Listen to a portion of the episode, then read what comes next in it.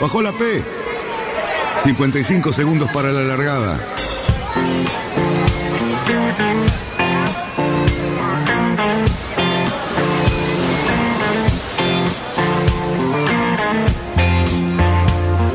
Así comienza Radionautas.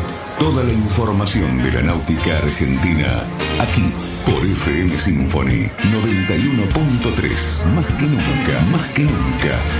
La radio que marca el norte. Last night and the night before, 25 robbers at my door. I got up and let in. But I'm always Vamos bien, vamos bien. Orsá, Orsá, Orsá.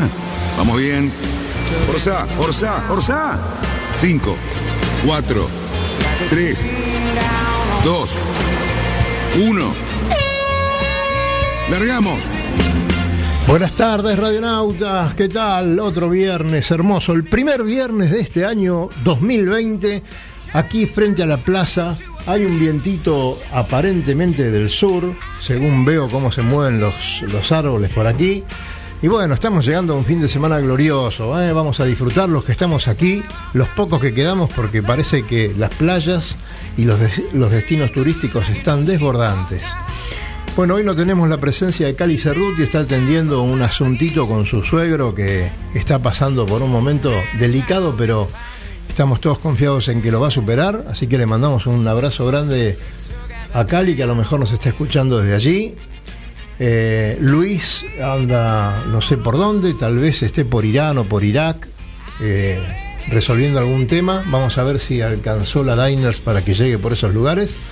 Y bueno, tenemos acá un amigo de la casa, pero además este, alguien que nos va a dar un, par de noticias que nos van a interesar y, y- y nos va a gustar muchísimo. Rodolfo Petris, ¿cómo te va, Rodolfo? Hola Daniel, bueno, me va muy bien, gracias por invitarme y bueno, y un saludo a toda la audiencia. Bueno, che, un placer, un placer y además este, también lo es porque ahora la película de Vito Dumas, pues sabes que no, no me gusta llamarla documental, después vamos a hablar de eso, ¿no? ¿Qué, qué diferencia hay entre una película y un documental?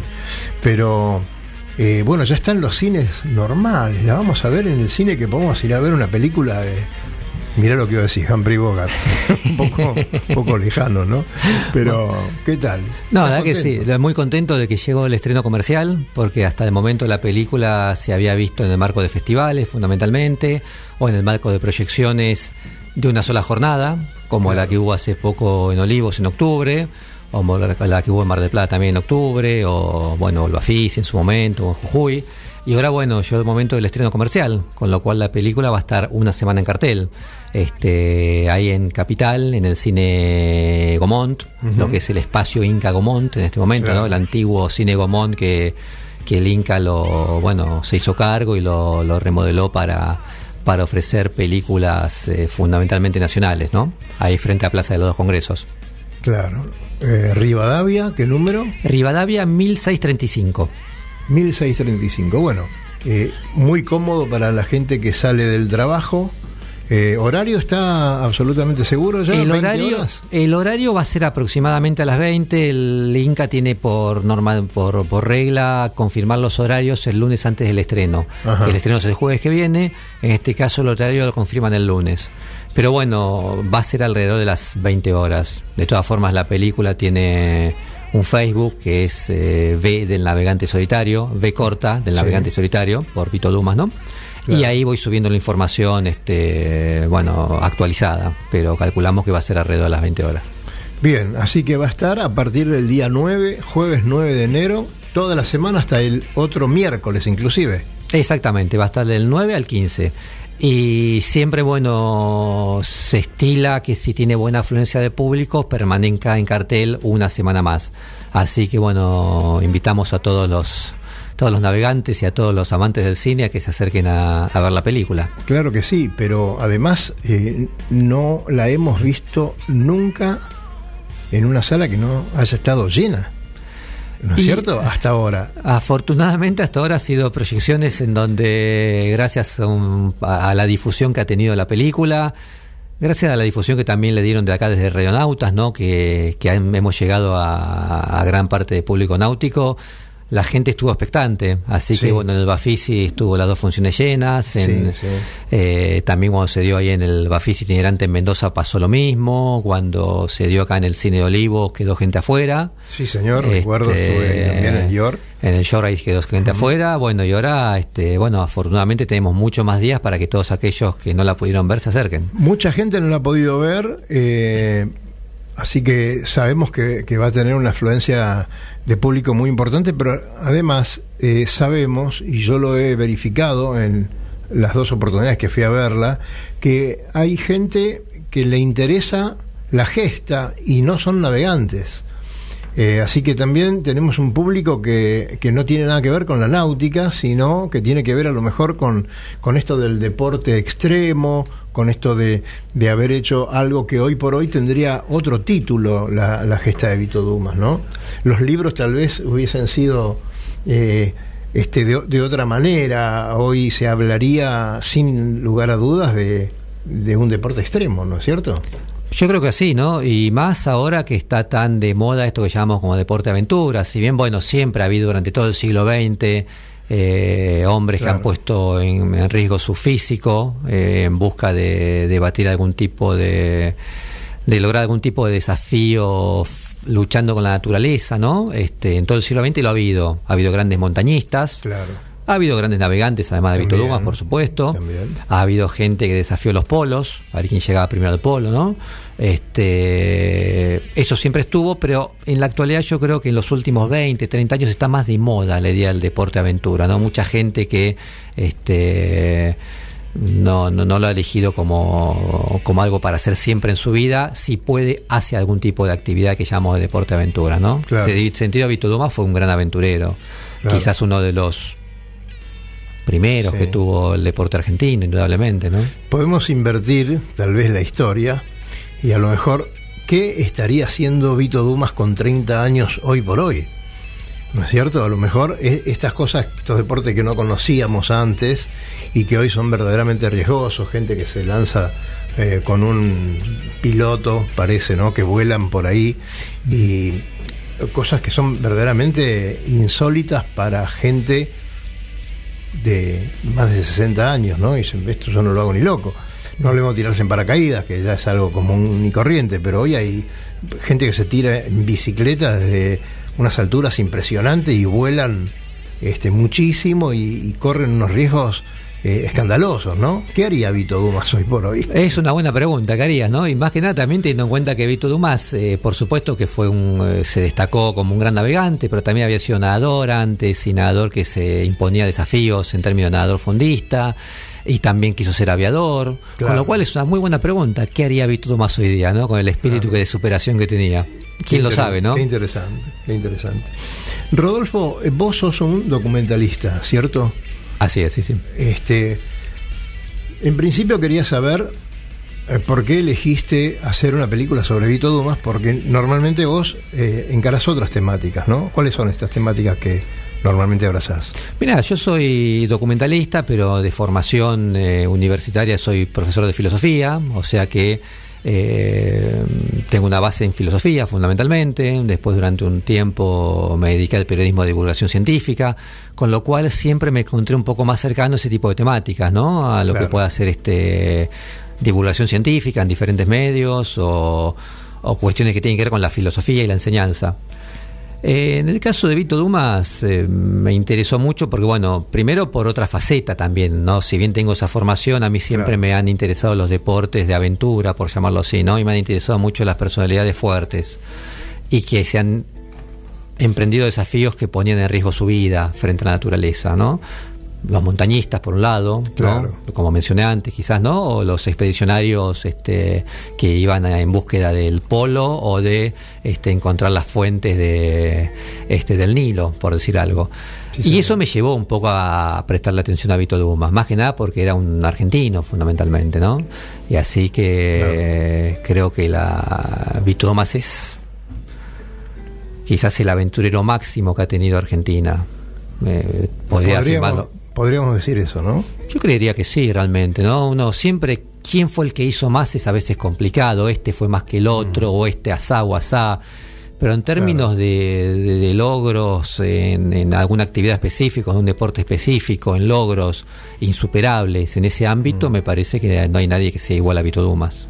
Claro, porque acá no se trata tampoco de, de, un, de un logro en sí deportivo, de unas justas, de, de- de ver quién gana a quién, ¿no? O quién gana qué cosas, sino ya esto fue desafiar a la naturaleza eh, partiendo de un deporte que, es, que era el yachting en ese momento. Pero verdaderamente él no estaba corriendo a nadie, no estaba tratando de quebrar un récord que otro habría hecho, ni nada por el estilo. Él se puso una meta, eh, quién sabe cómo la elaboró en su cabeza, ¿no? cómo la fue pensando, cuándo surgió y cuánto tiempo le llevó a él poder desarrollar eso, ¿no? Porque además tuvo que aprender a navegar. Yo creo que la idea la tenía antes de aprender a navegar. ¿No es cierto? Sí, si bien es verdad que él, él no competía contra nadie en una competencia directa, eh, uno puede pensar que también se planteó hacer cosas que otros no habían hecho. Ujú. Y ahí había un factor, me parece a mí, de competencia. Él no competía a ver quién daba la vuelta al mundo más rápido por los 40 bramadores. Ajá. Pero sí quería ser quizás el primero en lograrlo. Pues nadie lo había logrado, como lo logra él, ¿no? Se habían dado la vuelta al mundo, pero no por esa ruta, ¿no? no por me parece que estaba un poco eso en el espíritu de Vito Dumas también, de decir, bueno, me impongo este desafío que nadie lo consiguió. Y voy a por él. Y fue Claro. un poco lo. Eso, a eso me refiero quizás con un espíritu de competencia en ese sentido, quizás, ¿no? Nuevamente, no, no competir a ver este quién tarda menos tiempo. Este, pero sí ser, aunque sea el primero en hacerlo. Que fue Sí. muchas veces los desafíos que se plantearon también. Nuevamente, un ejemplo para hacer un parangón, los montañistas. ¿Quién lograba llegar primero al Everest? Claro. Una lucha a ver quién lo conseguía entre diferentes países directamente, ¿no? O quién lograba llegar después primero al Everest sin uso de oxígeno adicional. También había una competencia. También. Los polos. Los ¿no? polos también, ¿no? Esas sí, grandes sí. empresas en donde se disputaban la primacía este, ingleses, noruegos, norteamericanos, saber quién ponía primero la bandera en ese lugar, ¿no? Exactamente. Bueno, la verdad que eh, entre toda esa gente, poder pensar que, que Vito Dumas logró su cometido, ¿no? Y que lo logró para un país que, que estaba muy alejado de, del resto del mundo, ¿no? Geográficamente y, además en ese momento la atención estaba puesta prácticamente en una guerra eh, que involucró a todos los continentes. Entonces, epa, eh, este, yo creo que a lo mejor si esa gesta la hubiera llevado adelante un inglés, hubiera sido eh, una propaganda tremenda para su país, ¿no? Y acá no sé si, si fue así. Sí, yo creo que eh, bueno, en Argentina, in- indudablemente que Vito Dumas fue famosísimo, no tuvo, ya, como sí, dice sí. Cufré, el, su biógrafo, dimensiones maradonianas, la idolatría hacia Vito Dumas en el año 43, 44 y posterior. También la había tenido ya en la década del 30, pero es verdad que eh, de haber sido un navegante francés o inglés o norteamericano, hubiese tomado otra dimensión a nivel mundial. Exacto, Eso es indudable. ¿no? Claro. Argentina no dejaba de ser un país periférico, ¿no? Y que no había tomado parte en la Segunda Y- Guerra y que además Mundial. lo cuestionó, digamos, eh, además de, de ese fervor que despertó en la gente, también fue cuestionado. Entonces, eh, bueno, eso hubiera sido difícil de ver en un país central, ¿no? Cuando tiene que mostrar un logro importante. A mí me parece Eh, un no poco va de la mano. Me parece un poco lo mismo, ¿no? Esa Claro. suerte de menosprecio que hubo con la figura de Vito Dumas, Claro. vos llamaste cuestionamiento, ¿no? Este es eh, posiblemente en otro sitio no hubiese sido de esa manera o con esa virulencia. Claro, lo mí, hubieran ¿no? aprovechado mucho más. A mí me parece que sí, ¿no? Siempre se pone el ejemplo de, eh, bueno, de Chichester, ¿no? El gran navegante Sí, inglés sí. que lo nombró ser la, la- Claro. la reina cuando vuelve de repetir el viaje que había hecho Vito Dumas. Más o menos había sido un viaje parecido, nada más que él había salido de, de Inglaterra y lo había hecho solamente con una escala. Claro. ¿no? Pero Claro. básicamente lo que hace Chichester 25 años después o 24 fue repetir ese viaje Sí, exactamente. con el agregado de que bajó por el Atlántico y volvió a subir, ¿no? Digamos, fue un viaje un poco más largo, lo hizo más rápido, Básicamente fue repetir ese viaje 24 años más tarde, 25. Vamos a ir a un corte con mi amiga Sole y les queremos decir a los que nos están viendo por, por streaming, eh, la personita que tengo acá a mi derecha es Santiago Maggi. Este, después nos va a comentar algunas cosas, pero principalmente él sabe mucho de una liga jujeña. Al norte de Jujuy una liga de fútbol de... ¿Cuántos equipos son? ¿10 equipos? Solo seis. Seis equipos solos que, eh, bueno, Solo. ya, ya se van a enterar un poquito más adelante. Vamos a ver si hay tiempo en el programa. Liga Jujeña del norte de Jujuy. Hay una cuestión étnica también en el medio de esos equipos. Ya lo vamos a hablar. Adelante, Sole. Alquiler de veleros, catamaranes y cruceros con y sin tripulación. Charters Náuticos, la empresa que le propone navegar por todo el mundo en las mejores embarcaciones y con todo resuelto. Con el aval y experiencia de Lobo Janelli, la persona que más sabe de charter náuticos. Por mail a loboyanelli.chartersnáuticos.com. Por teléfono al 4742 7222.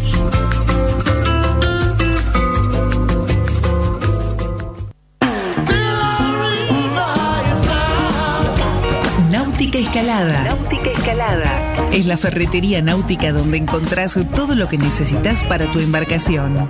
Además, el consejo profesional adecuado a la hora de construir, pintar o reparar tu barco. No lo dudes, lo que necesitas está en Náutica Escalada. Llámanos al 4744-3878 o entra a www.nauticaescalada.com.ar. Náutica Escalada. Náutica Escalada. Escalada y 9 de julio, San Fernando.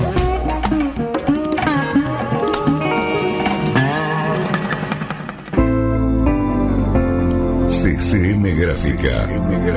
Al servicio de tu imaginación. Plotea tu barco, tu casa, tu oficina, interiores y exteriores. Todos los servicios gráficos a tu disposición y nuestros diseñadores para ayudarte. Búscanos en nuestras redes sociales o contactanos por nuestra página web en ccmgrafica.com.ar. ccmgrafica.com.ar 200 metros para virar la boya. Cuidado, que entramos muy justo.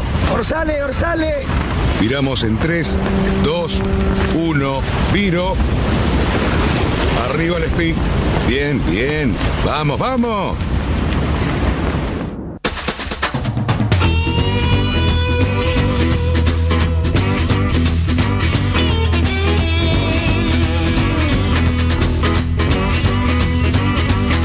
Después vamos a hacer, sí, sí, con, bueno, en otro momento Santiago Maggi nos va a contar algo así como, este, cómo va el campeonato de la Liga del Norte de Jujuy, esos seis equipos coloridos que hay por allá.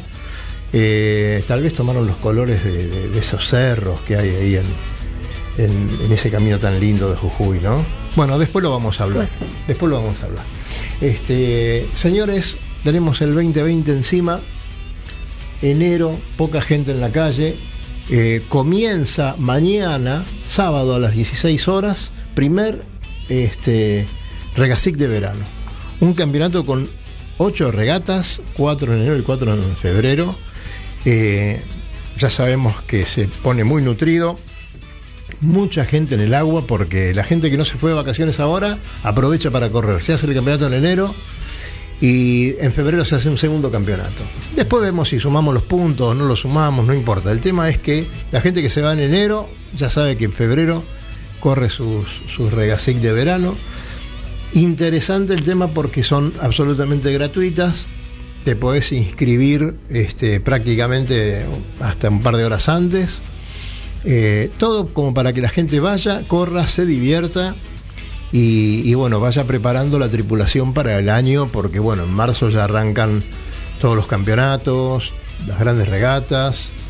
Costó muchísimo este año, muchísimo, y con, con varios inconvenientes en el medio, armar el, lo que es el calendario de regatas eh, justamente del 2020. Eh, no sabemos por qué es tan difícil. eh, convencer a algunos clubes de que se junten para hacer, entre otros y varios clubes, eh, regatas en común, que puntúen para sus clubes y hacerla una general, para poder achicar la cantidad de eh, gente que tiene que estar en el agua para largar regatas.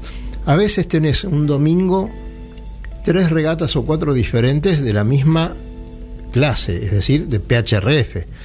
También, por supuesto, tenés clases, tenés campeonatos a veces que son preparatorios para, para mundiales o para panamericanos. Entonces se hace muy complicado. Y la verdad que el esfuerzo es muy grande. eh, ordenar todas las fechas que aportan todos los clubes, zanjar todos los inconvenientes que se, que se producen, porque, uy, pero este, en este día nosotros tenemos tal regata y se ponen ustedes, y entonces, bueno, después de todo eso, mandamos, la Comisión Interclubes manda a la Federación Argentina de Yachting y ellos publican el, eh, el calendario. Cuando ya está el calendario, listo, no se puede hablar más, es eso, y ojo, con poner alguna otra regata, porque son regatas que están prohibidas. Y prohibido significa que el club que organiza una regata y, no tuvo la solidaridad de ponerla eh, en el contexto de- de- del armado de esto, ¿no? Eh, lo que está haciendo es, mm, la verdad, eh, digamos, inmiscuirse en el trabajo de los otros clubes, quitándole barcos a sus competencias, molestando en las eh, largadas, este, sacando tripulación. Y bueno, eso es una de las cositas que todavía hay que, que entender, ¿no?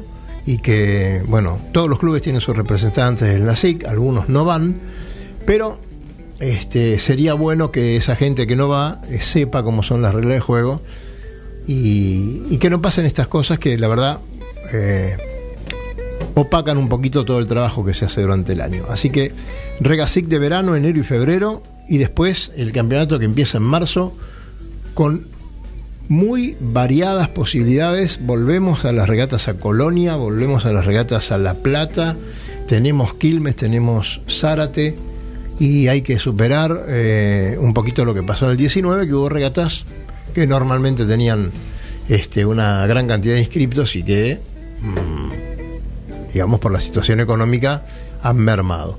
Así que esperamos que este año venga con, con mucha fuerza y que la gente...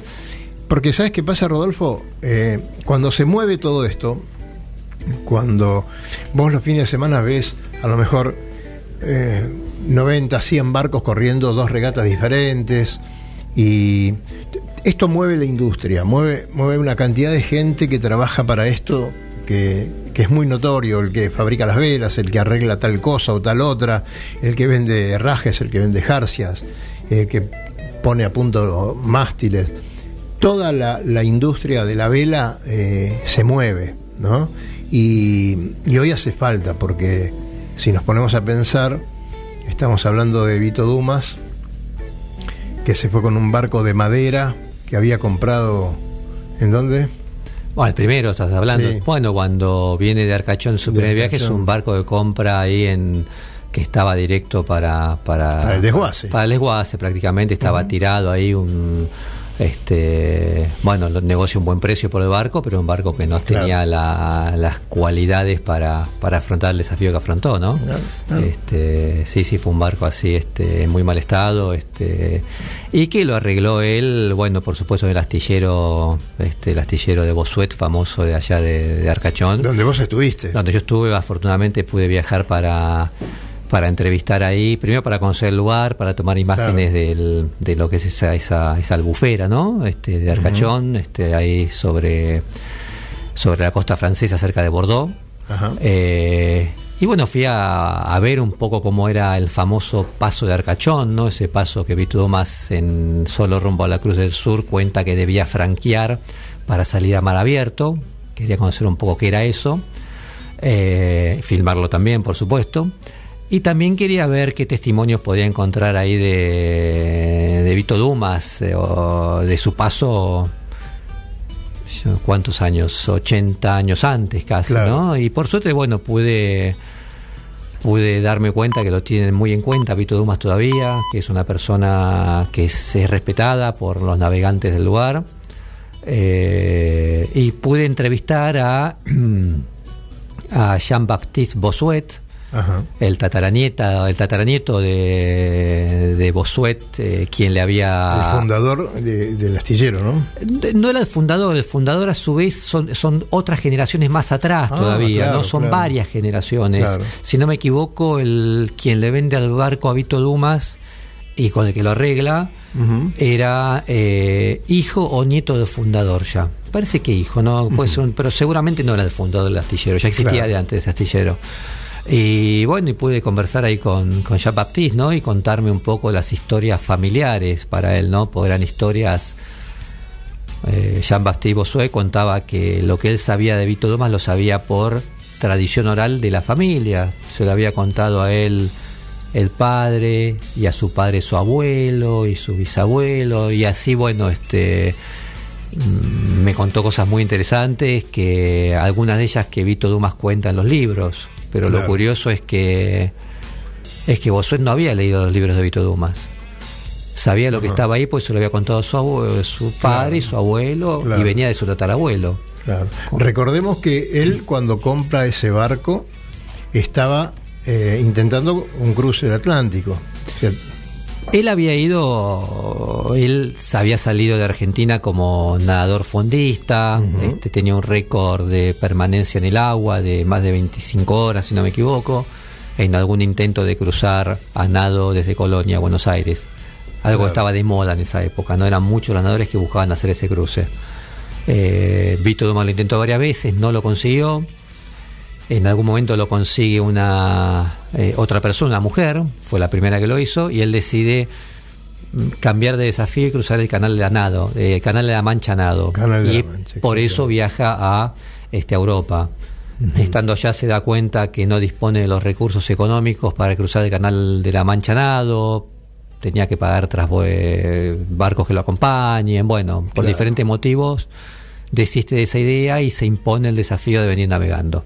Entonces recorre eh, algunos astilleros, algunos pueblos, tanto de la costa de Francia como de España, buscando algún velero que le satisfaga. Bueno, cayó en Arcachón, que es un lugar muy, muy famoso en, Francia en términos de astilleros, y encuentra este barco ahí medio, medio, este, muy mal estado, que era, quizás lo compró porque era para lo que le alcanzaba el dinero que tenía, ¿no?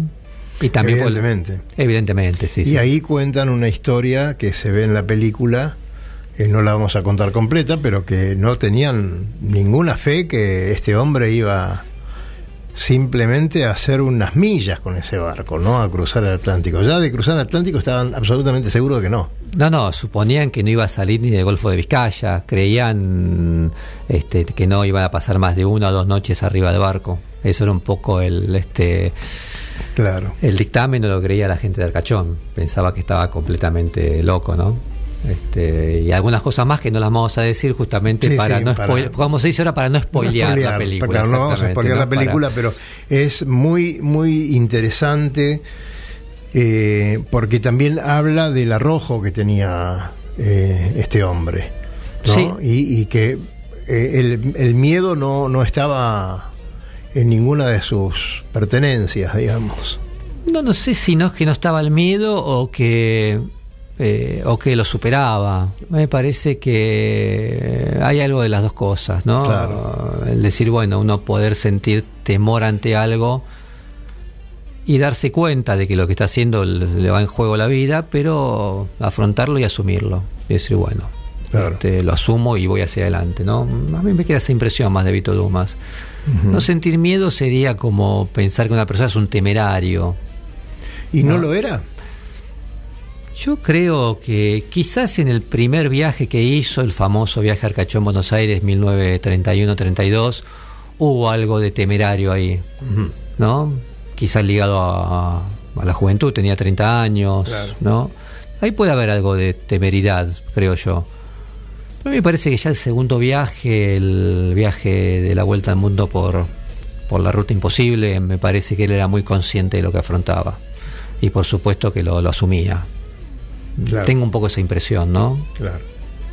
Eh, Rodolfo, vayamos a, a esta diferencia que me gustaría saber si existe y cómo es entre lo que es un documental de un tiempo como el que es esta película, una hora diez, ¿no?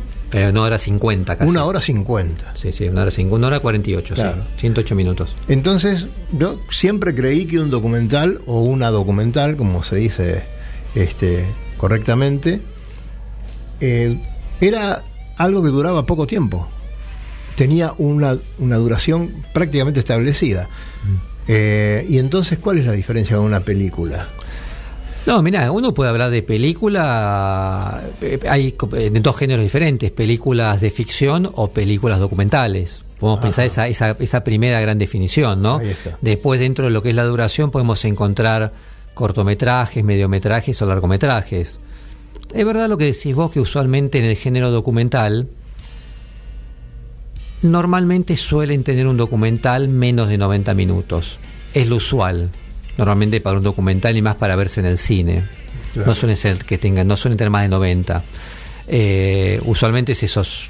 Hay muchos que suponen que el documental, al tener algún tipo de narrativa que no es ficción, hace que pueda ser un poco más denso Sí. verlo, entonces es como que se suelen hacer un poco más cortos. Claro. Esto es un estilo, se estila eso, ¿no? Pero en el caso específico de este, que es un documental bastante largo, la elección fue hacerlo así porque me parecía que, que hay mucho que contar acerca de Vito Dumas y que también la historia de Vito Dumas es tan rica, tan cambiante, tan fascinante, con tantos sucesos sorprendentes, que eso posibilita que no decaiga la atención del espectador a pesar de que dura casi dos horas. Claro. Me parece que pasa un poco por ahí, ¿no? Claro. Pero, pero en general sí, bueno, nuevamente, pe- pe- películas son todas, ¿no? Eh, sí podemos hacer esos dos grandes grupos, documental o ficción. Ahora, eh, ¿imaginaste que iba a durar tanto? ¿Tuviste mucho material que desechar? Porque si llegaste a esa cantidad de tiempo, eh, me imagino que tuviste que elegir mucho. Eh, sí, sí, incluso el primer corte, como se llama, del documental tenía más de dos horas, dos horas y Claro. pico tenía. Pero sí, la verdad que fue muy complicado el tema de, de ver qué quedaba y qué no quedaba. El tema de dejó esto, no dejó esto, fue un... Ahí sí hubo que ajustar un poco los tiempos en función de que no decaiga la atención del espectador. Que ahora se buscó, se busca eso siempre en una película. Claro. Contar una historia que sea rica, con mucha información, pero también que no decaiga. Y nos pareció con el montajista, el montaje lo hicimos con, con Rodrigo Sánchez Mariño, este, un amigo este, y colega, este, nos pareció que con esa duración era la duración exacta, ¿no? En, en términos de que el espectador siempre se sienta motivado a seguir viendo. Seguramente. Bueno, la verdad que eh, lo recomendamos ampliamente. Este, van a tener a partir del 9, eh, jueves 9 de enero, una semana la película en cartelera. Va a ser maravilloso para todos poder este, encontrarnos con esa película en un cine común, eh, con todos estos días eh, seguidos de, de transmisión de la película. Así que la verdad que estamos todos muy felices en nuestro ambiente. Y con Sole nos vamos al último corte. Me dice que sí, está todo bien, buen provecho Sole. ¿está rico eso? Adelante.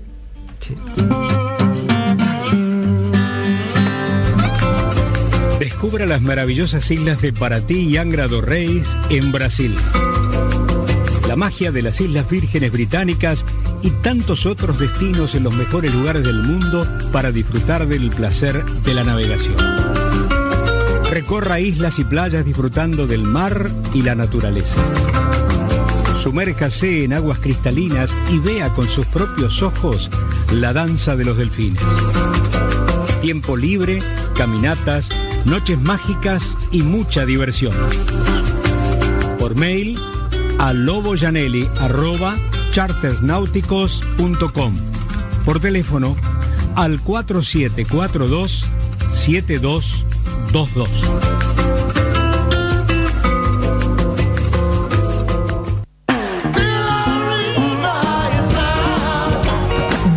Escalada. Náutica Escalada. Es la ferretería náutica donde encontrás todo lo que necesitas para tu embarcación.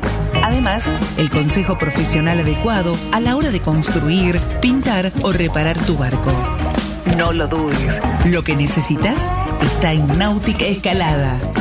Llámanos al 4744-3878 o entra a www.nauticaescalada.com.ar. Náutica Escalada. Náutica Escalada. Escalada y 9 de julio, San Fernando.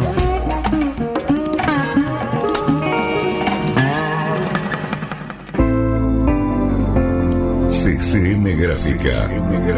Al servicio de tu imaginación. Plotea tu barco, tu casa, tu oficina, interiores y exteriores.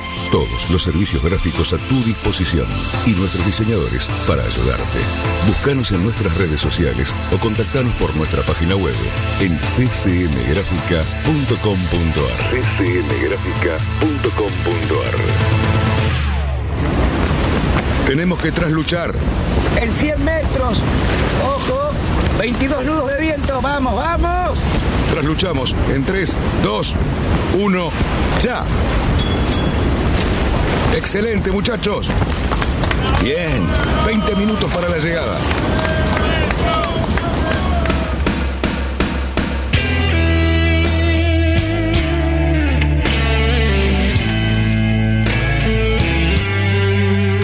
Muy bien, señores, seguimos aquí en Radionautas por la FM 91.3, la Symphony, y eh, tenemos un llamadito en línea. Eh, ¿De dónde será este llamado? ¿Larga distancia? Hola. Muy larga distancia, Daniel Goberno. Pero, ¿Cómo estamos? ¿Qué dice nuestro movilero específico? ¿Cómo le va? ¿Dónde estaba? Eh, muy bien, muy bien. ¿Por Estoy dónde en un lugar anda? paradisíaco, Diga- no, no, dígame- sí, me imagino. Este, eh, para, para los que conocen un poco, Hobart es la verdad que un, un lugar hermoso. Hobart. Este, Usted se fue a Hobart. En Australia, ¿no? Estamos Sí, sí. hablando. ¿Se fue a Hobart con mi tarjeta de no crédito? tienen, pero digamos, hace una semana que terminó la Sydney Hobart y me imagino que a todos les resuena el nombrecito. La verdad que es un lugar hermosísimo. Eh, y bueno, estuvimos acá para dos eventos muy importantes. Uno, la terminación de la Sydney Hobart, que dejó, digamos, eh, noticias por todos lados. Me imagino que los, los amantes de la vela deben haber No, estado no se haga, no se haga el sordo. noticias. No se haga el sordo. ¿Usted me escucha? Eh, muy poco, la verdad que Ah. medio entrecortadín. Me, eh, me parece que es una treta suya. ¿Usted llegó hasta Hobart con mi tarjeta de crédito? Eso estoy preguntando. Eh, no, Ah, no. menos mal. no, Bueno, la, está bien. la Diners International tuve que dejarla. Eh, en, No me la pierda que tiene mi pasé de foto un esa al otro. tarjeta. ¿sí? ¿Cómo, cómo, Dani? No me la pierda porque tiene mi foto la tarjeta esa. ¿Se acuerda que venían con foto del usuario? no? Sí, sí, sí, sí. No, no, no, no se la perdí, pero digamos, primero los, los jamaiquinos me la trataron de incautar porque dijeron que yo estaba tratando de pasarlo Estuvo en Jamaica. y me estaba tratando de hacer vivo con esa es. tarjeta. Yo le dije que no. Me imagino que Dígame una cosa, Luisito, ¿y cómo está eso? ¿Cómo están eh, esas regatas que apasionantes que usted lo movilizan tanto? No, a ver, eh, para nosotros la, la eh, Hobart ya terminó, digamos, eh, nos dio al Comanche como el gran campeón en los en los Maxi 100, este, y bueno, la, la pregunta que quedó picando en el en el área fue qué va a pasar con estos con estos veleros enormes. Eh, costosísimos y muy difíciles de mantener, eh, de los cuales, digamos, hay nueve en el mundo, siete son australianos Ah, y, digamos, concentran toda la, la noticia en la Sydney Hobart, pero se de hay montones de, de categorías este, y digamos hay hay todo un, un revuelo alrededor de eso como diciendo bueno estamos apostando a, a esto que solo algunos magnates pueden mantener y ¿Y alguna fórmula lo va a la- medir y lo van a hacer correr con otros barcos de, de alguna Copa América anterior o algo por el estilo? No, no los van Sí, a, no sé, a desguazar, alguna, alguna vuelta le van a tener que buscar para, para que, bueno, que también, digamos, las otras categorías que también son importantes, como los TP52 o, lo- o- o otras categorías un poquito más chicas, eh, tengan la prensa y el renombre, digamos, que se merecen por semejante eh, regata, ¿no? Eh, ese, ese, digamos, puede llegar a ser el- el- la noticia del- de lo que quedó del 75 aniversario, 75 edición de la Sydney Hobart. Bueno. La otra que sí nos interesa a nosotros bastante por, por estar participando eh, en, la, en la Clipper Race el Punta del Este Ajá. es justamente la, la Clipper Race que pasaron Hobart Sí. Justamente por eso yo vine acá para ver si podía cruzar a las dos regatas al mismo tiempo, pero bueno, justo no se dio por unos días.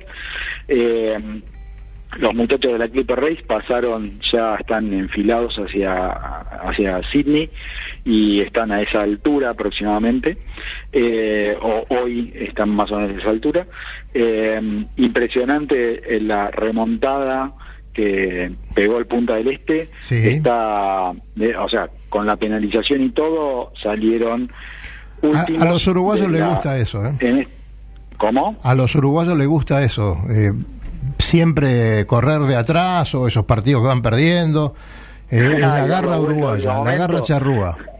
Bueno, te digo que se les viene dando porque Sí, sí. alcanzaron al pelotón principal y ya dejaron atrás a uno de los del pelotón principal este, cuando venían rezagados con el Visita San Jean y el UNICEF. O sea que eh, la verdad que hicieron una, una navegación espectacular, eh, es para, para admiración de todos nosotros. Eh, suponen todavía, porque le están faltando unas 1.400 millas para llegar Ni más ni eh, a destino, Sí. así que capaz que todavía quedan en una posición bastante mejor. Luisito, Este, eh, sí. estuvimos aquí en el programa con, y seguimos estando, con, con Rodolfo Petris, eh, Ajá, hablando escuché, de... muy interesante. ¿eh? Claro, y tenemos una misión para vos. Ahora se nos sumó el señor Ricardo Cufré, que vamos a tener los últimos 10 minutos, los vamos a aprovechar para charlar un poco con él. Claro que sí, claro que sí. Este, Pero vos sabés que vamos a estar entregando el viernes próximo, ya que desde el jueves 9 hasta el otro miércoles va a estar este, se va a estar dando la película El navegante solitario en el cine Sí. Gomón. Eh, vamos a, Probablemente a las 8 de entregar la noche, no sabemos seguro Sí, todavía el horario, pero creemos que a las 8 de la noche. vamos a entregar eh, algunas entradas y lo vamos a hacer por Instagram a partir del lunes que sepamos más o menos este, cómo, cómo viene la mano con esto. Rodolfo nos va a habilitar y vamos a por Instagram a todos nuestros oyentes y a los seguidores. A los Bien, cuatro o cinco bien. oyentes que tenemos y a los 18 seguidores, eh, vamos a estar entregándoles este, entradas. Así que, que que estén atentos porque Claro. si bien la entrada, lo iba a decir Rodolfo, ¿no? Así es, quería comentar bueno que al tratarse del, del cine que maneja el Instituto de Cine de Argentina, son entradas muy económicas, valen 30 pesos, incluso los jubilados creo que pagan un poco menos también, este, digamos que tienen un valor este, bastante eh, Simbólico. simbólico, Claro. este, así que también es eh, un motivo más para poder ir a ver la película también, ¿no? Pero es bonito también cuando uno recibe el halago de, de una, de una entrada, eh, es otro sabor y seguramente este, los 30 pesos no van a tener influencia, sino que va a ser el gesto. Y, y bueno, este, lo vamos a estar eh, mencionando, ¿no, Luisito? Claro que sí, así que eh, para los que nos estén escuchando, eh, el Instagram de Radionautas es justamente muy sencillo, es arroba radionautas. Eh, bueno, vayan sumándose a, a la cuenta, estén atentos para que el lunes cuando disparemos la, el gran sorteo eh, puedan participar. Bueno, Luisito, gracias. Tené cuidado por ahí. ¿Estás dominando ya el alemán? Hablan alemán Eh, ahí en sí, Australia. ¿no? el, el inglés de acá está es bastante complicado, la verdad Sí. que no, no me resulta muy fácil, este, pero bueno, más o menos entre señas y... Seguí y mintiendo. yo, Vos seguís eh, mintiendo voy- que voy para adelante. la joroba no te va a permitir timonear.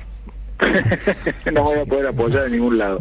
Este, lo que sí, por favor, mandar un saludo muy grande, eh, un abrazo enorme a Santi, que lo tenés sentado ahí a, Sí, a no. tu diestra, este, a ver si nos visita para navegar también en- un poquito. Está callado Santi, pero lo vamos a tener así hasta el fin del programa. Bueno, caballero, a ver si se toma el avión privado ese y se viene para el club que mañana tenemos que trabajar. Muy bien, allí estaremos. Muy bien, muchas gracias Luisito. Abrazos, saludos para todos. Cómo no, Luis Petet con las novedades internacionales. Y ahora, ¿qué tal? Buenas tardes, Ricardo. Muy buenas tardes.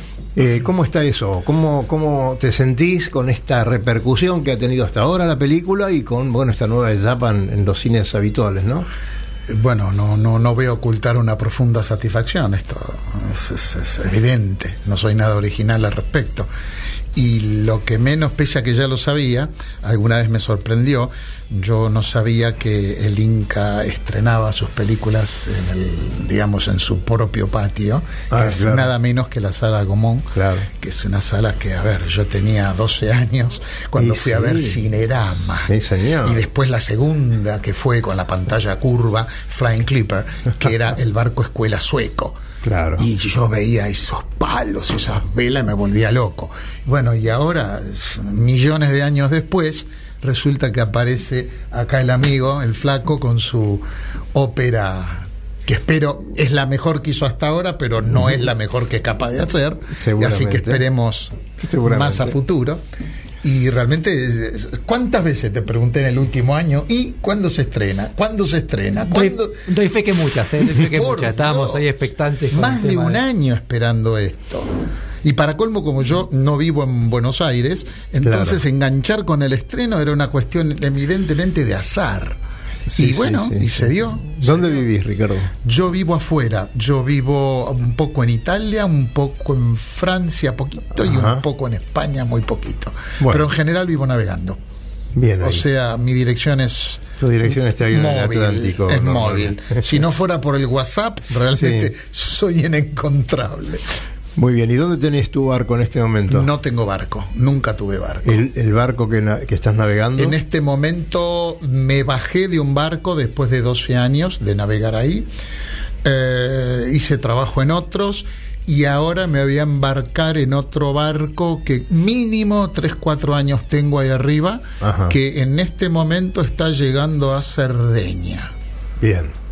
Así que ese, es tu destino luego de la película, Sí, luego yo de me la voy, semana. Yo me voy, ya creo que en febrero no estoy acá, así que parto primero a una escala en, en Costa Rica por motivos particulares y después ya marzo yo ya tengo que estar en, en mis aguas ¿Y cómo, mediterráneas. ¿Y cómo te conectaste con Vito Dumas? Qué linda pregunta, porque me retrotrae. Yo a Vito Dumas lo conocí, curiosamente, lo conocí cuando falleció supe de él, porque, y digo curiosamente, porque la primera persona que me habló de Vito Dumas fue mi madre que era su ídolo, lo cual es entendible, era de la generación de Vito Dumas. Claro.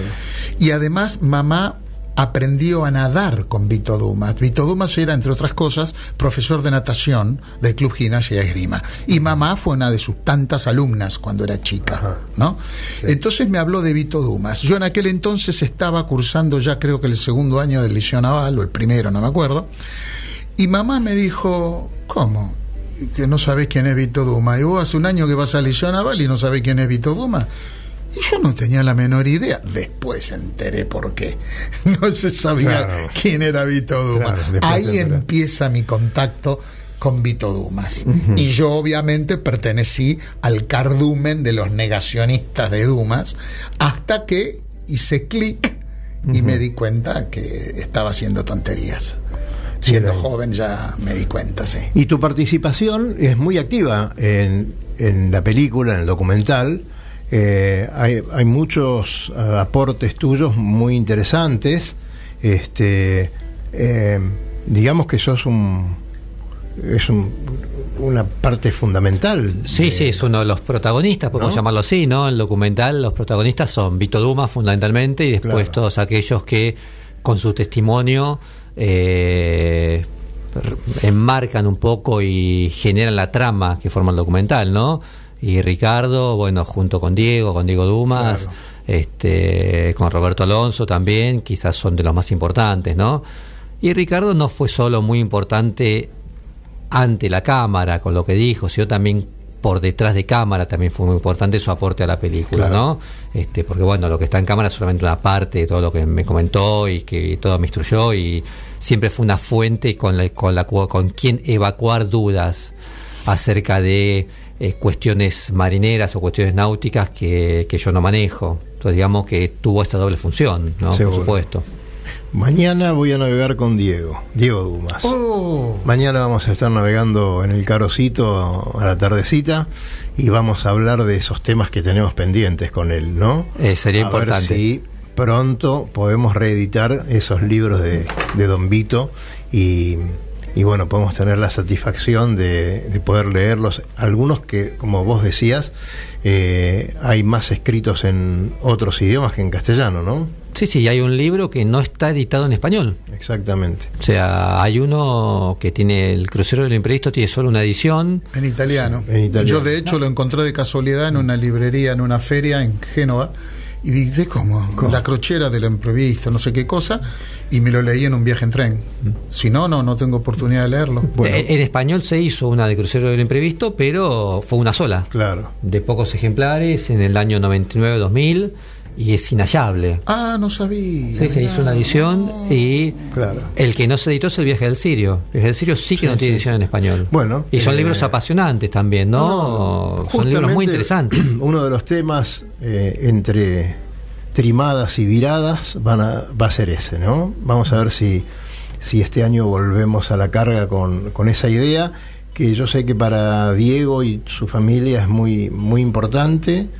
Y, y bueno, en estos tiempos, a veces que parece que todo es, es difícil, ah, vamos a intentarlo. Sí, yo creo que sería importante este, para la náutica argentina y para Claro el deporte sí. argentino que esos libros se editen en español Claro y que que tengan sí. este, más circulación, porque nuevamente son libros muy apasionantes. No, a pesar sin- de que no son los más conocidos, ¿no? Sin duda, y lo vamos, lo vamos a decir inmediatamente cuando esté el proyecto en marcha, ya lo vamos a anunciar y, y como hicimos un poco en la película, dar todo el apoyo desde acá para que, para que esto sea un hecho.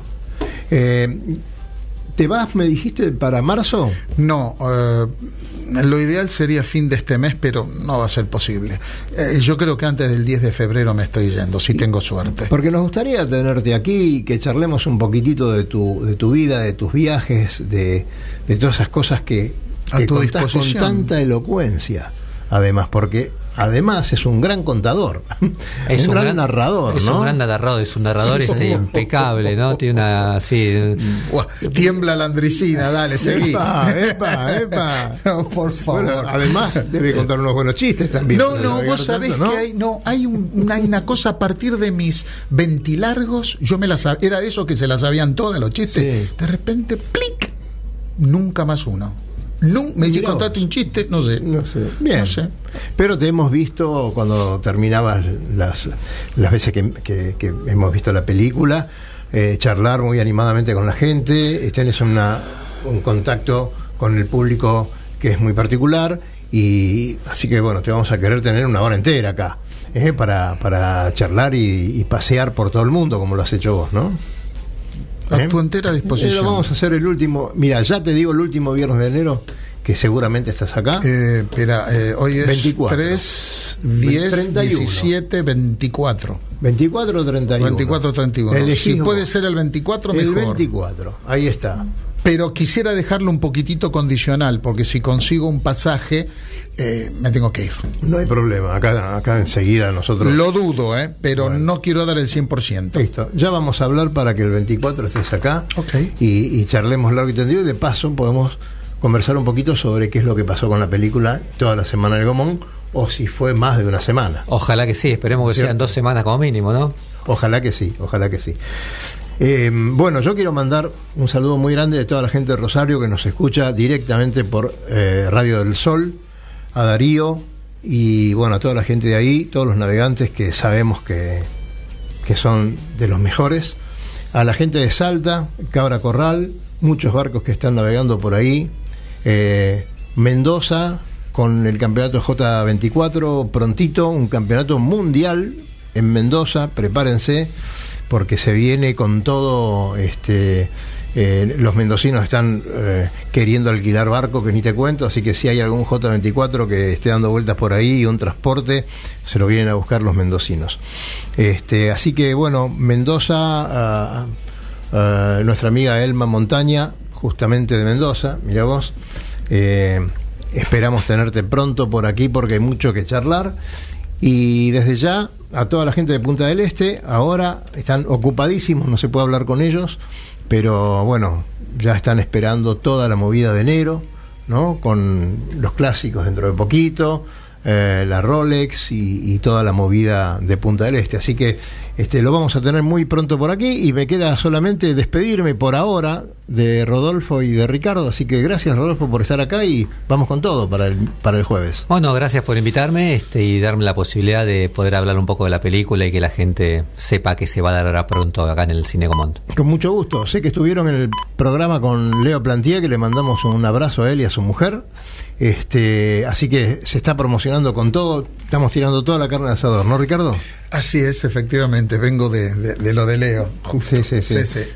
Bueno, gracias por estar. No, por y, favor. Y el 24 te tenemos por aquí. Bien. ¿eh? Sí, sí. Y seguimos Me comunicados. no. Bueno, y a todos ustedes, señores, a Sole que está ahí, se va a aburrir Sole porque esta noche 2, hoy no. Así que bueno, la, la vamos a acompañar un ratito. Muchas gracias, que pasen un muy buen fin de semana y como siempre, nos vemos en el agua. Hasta el viernes.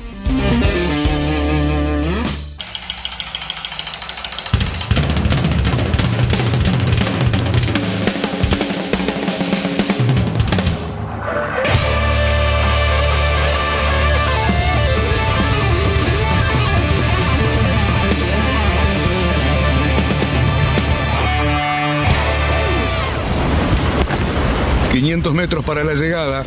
Nos va a desventar. Orcemos. Orzamos y volvemos. No toquemos nada, que llegamos adelante. Bien, bien, Capi. Vamos, vamos. Estamos adelante. Bien, bien la tripu. ¡Ganamos!